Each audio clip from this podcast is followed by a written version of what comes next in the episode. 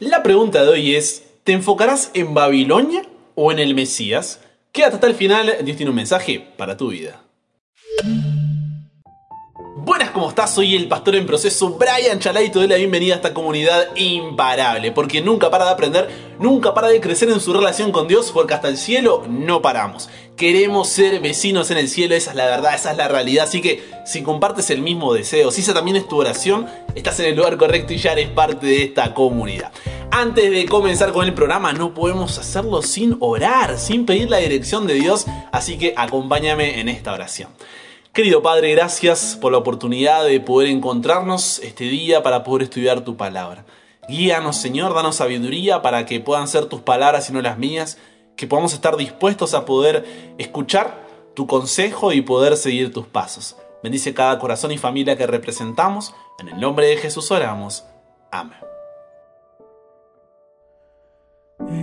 Aquí mi siervo, yo le sostendré, mi escogido en quien mi alma tiene contentamiento.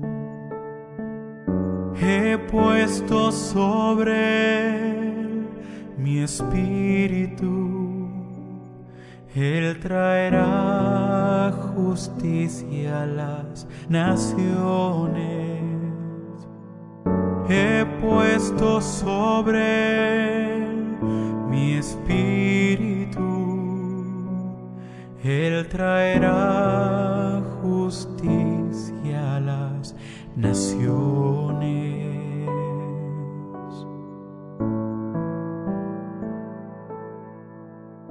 Escuchamos Isaías capítulo 42 versículo 1, nuestro versículo para memorizar de toda esta semana, así que espero que andes bien ahí, que le estés metiendo pila, pero manos a la Biblia, vamos a Isaías capítulo 41, versículo 27, dice así. Yo soy el primero que he enseñado estas cosas a Sión y a Jerusalén, daré un mensajero de alegres nuevas. Pregunta. ¿Alguna vez has intentado meter a Dios en un tubo de ensayo? yo sé, suena rara la pregunta, pero yo sí, porque muchas veces me he encontrado haciéndolo. Y cuando digo meter a Dios en un tubo de ensayo, me refiero a caer en la inocente, vamos a llamar, ¿no? Creencia de intentar comprender completamente a un Dios infinito con nuestra mente finita. Cuando eso es simplemente entrar en un camino sin respuestas, porque, a ver, la misma cruz no tiene sentido en nuestras mentes finitas. ¿Por qué Dios, el creador del universo, se molestaría por un gusano, usando ahí vocabulario de Isaías, como yo? Y es ahí cuando, en lugar de intentar hallar una explicación lógica, deberíamos simplemente alabar a Dios y darle gracias. Un ejemplo de esto es lo que pasa en Isaías capítulo 44 y 45. Te pongo ahí un poco en contexto.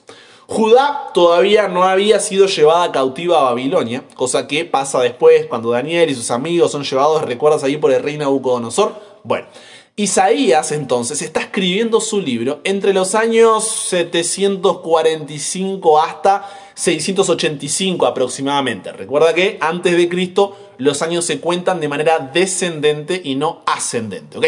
Entonces, en esta segunda parte, que comienza en el capítulo 40, de Isaías, Dios le advierte a su pueblo que serán cautivos de Babilonia. Pero en Isaías 41, versículo 25, dice así, Del norte levanté a uno y vendrá.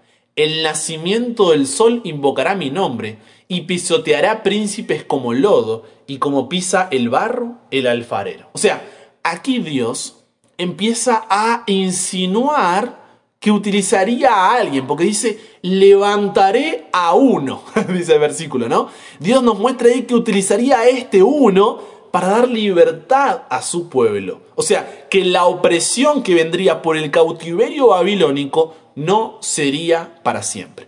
Entonces, el libro de Isaías avanza y Dios ya no solo insinúa esta liberación, sino que le pone nombre.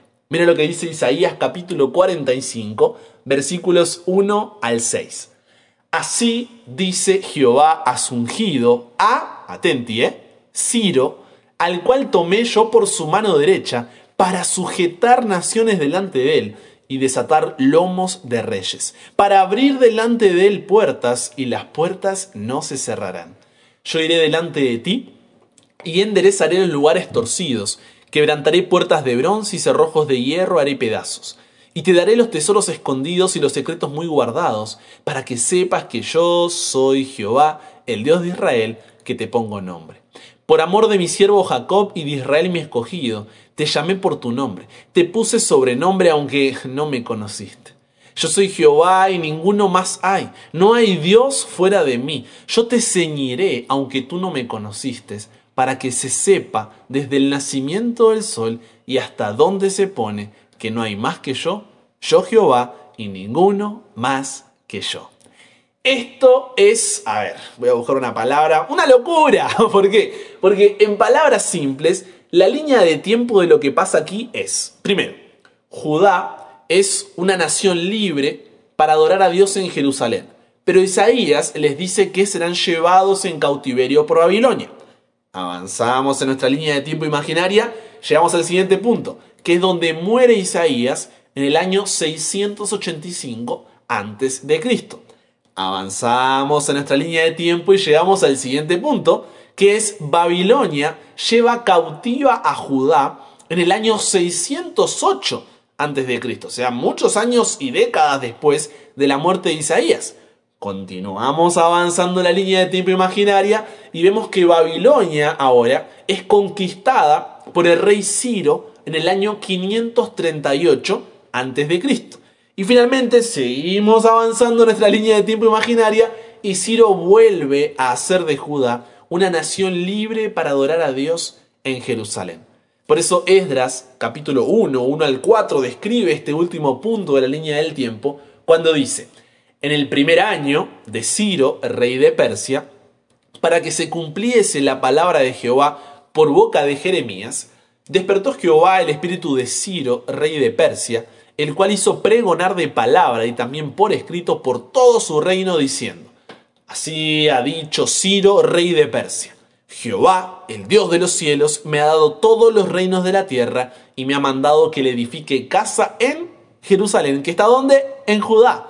Quien haya entre vosotros de su pueblo, sea Dios con él y suba nomás a Jerusalén, que está en Judá, y edifique la casa a Jehová, Dios de Israel. Él es el Dios la cual está en Jerusalén.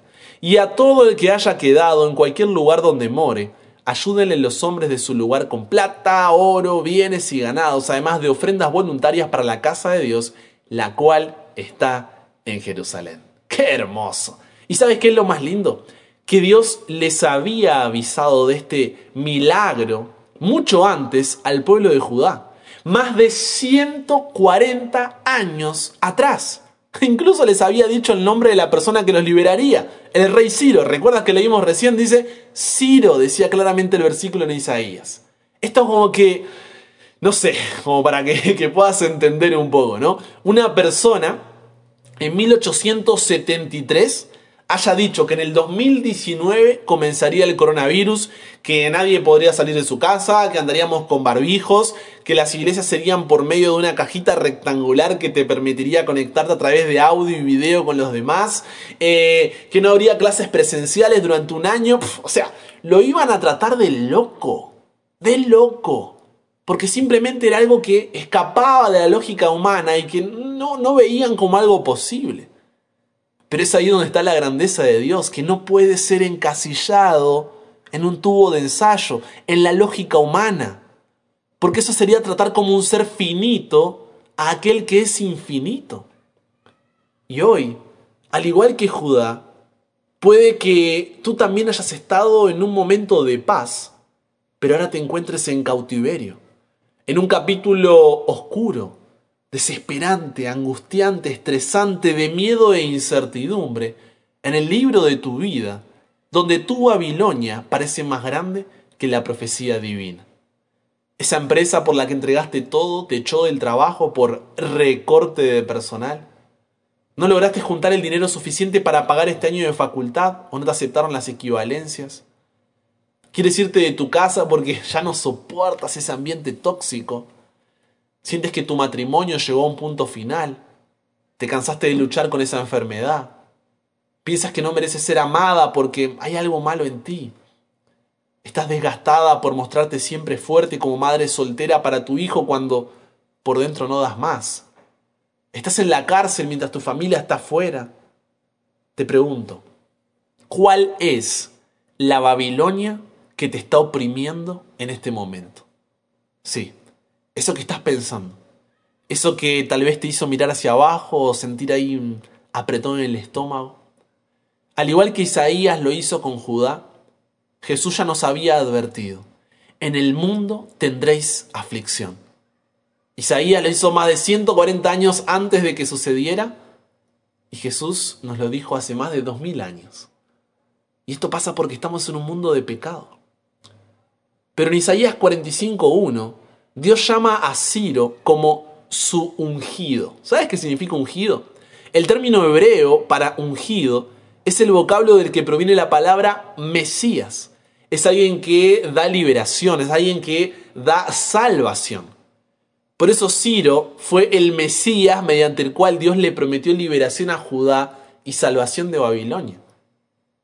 Y de la misma manera, Jesús es para ti el Mesías, el ungido, el elegido, en el cual tienes la promesa de liberación y salvación de la Babilonia que te tiene cautivo en este momento.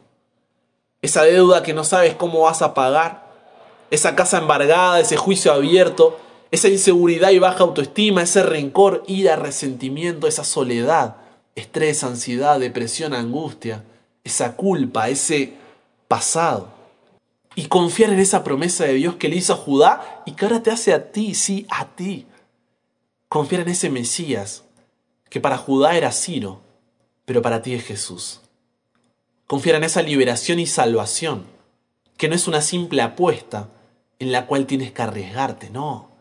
Dios te dio esa promesa porque conoce el futuro y sabe que el capítulo de tu vida que estás atravesando hoy no es el final de tu historia, solo es parte de la misma. Por eso Isaías 41:4 dice, ¿quién hizo y realizó esto? ¿Quién llama a las generaciones desde el principio? yo, Jehová, el primero y yo mismo, con los postreros. Isaías 46, 9 y 10 dice, acordaos de las cosas pasadas desde los tiempos antiguos, porque yo soy Dios y no hay otro Dios, y nada hay semejante a mí, que anuncio lo por venir desde el principio y desde la antigüedad lo que aún no era hecho, que digo mi consejo permanecerá y haré todo lo que quiero. ¿Quieres más? Apocalipsis 21.6 dice que Dios es el alfa y la omega, el principio y el fin. Entonces, a ver, esto es lo que quiero que, que quede claro hoy, ¿no? La pregunta no es si Dios te liberará y te dará salvación de la Babilonia que te tiene cautivo hoy en el presente. La pregunta es si tú tendrás la fe para confiar en que Él está obrando y que en Él está la liberación y salvación. Y Dios no te pide una fe ciega, sino una fe que se basa en evidencias. Por eso te pone ahí el currículum profético sobre la mesa y te dice, hey, soy yo. El mismo que le prometí a Sara, que daría a luz. El mismo que le dije a Abraham que lo haría padre de naciones. El mismo que colocó a José como segundo en Egipto para que mi pueblo no pase hambre. El mismo que dio provisión para Elías y la vida de Sarepta. El mismo que hizo descender maná del cielo, sacó agua de la roca, endulzó agua del arroyo. El mismo que hizo caer las murallas de Jericó, que abrió el mar rojo en dos. El mismo que finalizó el hambre en Samaria. Que mantuvo cuatro generaciones de descendientes del rey Jehú en el trono de Israel. Que aniquiló el ejército asirio de Sennacherib con más de 180.000 soldados que humillé, convertí y rehabilité al rey más poderoso de la tierra, Nabucodonosor. El mismo que utilicé a para restaurar a mi pueblo. El mismo que anunció los reinos de Babilonia, Medopersia, Grecia y Roma. Que hizo que Elizabeth pueda engendrar a Juan el Bautista. Que anunció el ministerio de Jesús por Juan el Bautista. Que supe por cuántas monedas me traicionaría Judas. El mismo que vino a morir en la cruz por ti. Entonces, con todo este currículum, ¿no crees que puedo darte liberación y salvación? de la Babilonia que te está oprimiendo en este momento? La profecía, Dios no la dejó en su palabra solamente para que nos volviéramos locos ahí memorizando números, historia, bestias, reinos, reyes, trompetas, iglesias, copas, libros, sellos y demás. No. El principal objetivo de la profecía es fortalecer tu fe al depositarla en un Dios que conoce el futuro. Quizás hoy tu Jerusalén, tu vida, está ardiendo en llamas como resultado del cautiverio babilónico de esa circunstancia, relación, sentimiento o crisis que estás atravesando. Pero ¿sabes cuál es la promesa divina en Apocalipsis 21? Los versículos 1 al 4 dicen, vi un cielo nuevo y una tierra nueva. Porque el primer cielo y la primera tierra pasaron y el mar ya no existía más. Y yo, Juan, vi la santa ciudad, la nueva Jerusalén, descender del cielo de Dios, dispuesta como una esposa preparada para su marido. Y oí una gran voz del cielo que decía, He aquí, el tabernáculo de Dios con los hombres, y Él morará con ellos, y ellos serán su pueblo, y Dios mismo estará con ellos como su Dios. Y así como Dios restaurará Jerusalén eternamente, también restaurará tu corazón. Porque el versículo 4 termina diciendo, y a Dios toda lágrima de tus ojos, y ya no habrá más muerte, ni habrá más llanto, ni clamor, ni dolor, porque las primeras cosas pasaron. Y si bien Jesús dijo, en el mundo tendréis aflicción, el versículo no termina ahí. Juan 16:33 termina diciendo, pero confiad, porque yo he vencido al mundo. Porque en Cristo hay victoria, en Cristo hay liberación, en Cristo hay salvación. Amén. Entonces te dejo con la promesa de Romanos 8, 31, 37 al 39. Si Dios es por nosotros, ¿quién contra nosotros? Antes, en todas estas cosas, somos más que vencedores por medio de aquel que nos amó. Por lo cual, estoy seguro de que ni la muerte ni la vida, ni ángeles ni principados, ni potestades, ni lo presente ni lo porvenir, ni lo alto ni lo profundo, ni ninguna otra cosa creada nos podrá separar del amor de Dios que es en Cristo Jesús, Señor nuestro. El mensaje de Dios para tu vida en este día es, es solo un poco más. No dejes que Babilonia no te permita ver aquel día donde los muros de tu vida serán restaurados por el Mesías y tu corazón alabará en adoración.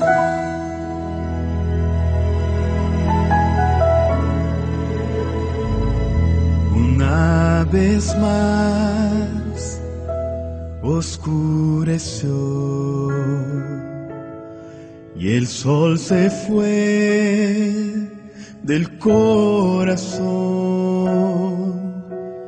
Yo ya no puedo soportar sentir la falta de mi hogar. Dios en aflicción, a Él abrí mi corazón. Fue cuando alguien me tocó, era Jesús quien me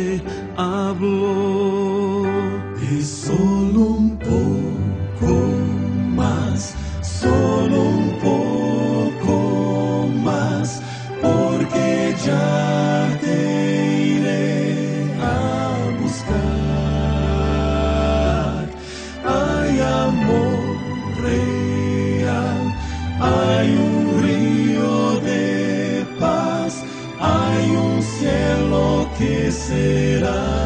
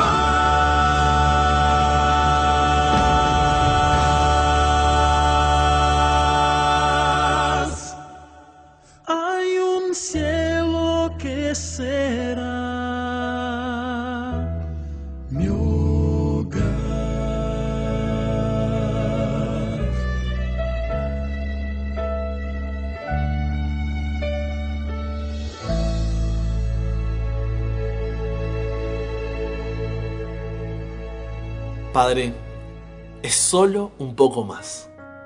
Creo que ese es un mensaje para cada uno que está cautivo bajo Babilonia, bajo la confusión del pecado.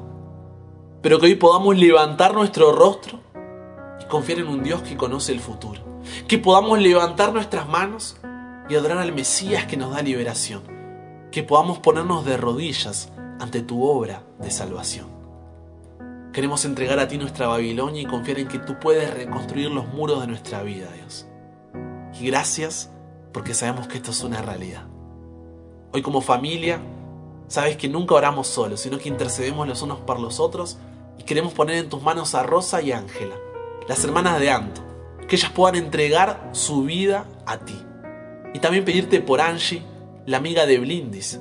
Ella fue operada del cerebro, le sacaron una masita del cerebro y su recuperación es buena, Dios, gracias por eso, pero aún recupera ahí el reflejo de deglución, por lo que no puede comer. Le tuvieron que poner una sonda para alimentarse, así que Dios, pedimos para que tu mano pueda intervenir de acuerdo a tu voluntad y podamos aferrarnos a ti en medio de estas Babilonias que cautivan nuestra vida. Gracias Padre por testimonios como el de Adri, que ella va a la iglesia desde hace nueve años, y si bien los primeros años fueron muy lindos, sentía a Dios a su lado, pero después se fue alejando de ti y haciendo una rutina en la iglesia, en los cargos.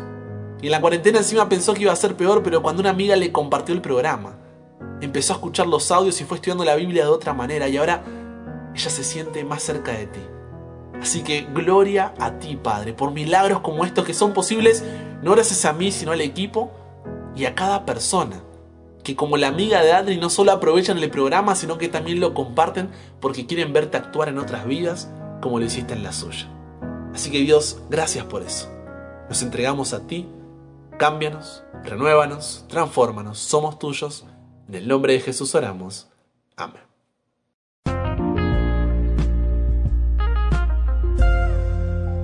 Y con eso llegamos al final de nuestro programa de hoy, pero recuerda, seguimos conectados, puedes escribirme al WhatsApp al más 54911 3 441-5007. Comparte ahí con nosotros tu testimonio, tu pedido, agradecimiento, mensaje, duda, consulta, crítica constructiva, canción, lo que quieras compartir ahí. Envíanos que estaré respondiendo a tu mensaje. De paso, puedes requerir por ese mismo medio recibir en formato audio de domingo a jueves el programa para poder escucharlo como, donde, cuando quieras y compartirlo de mejor manera.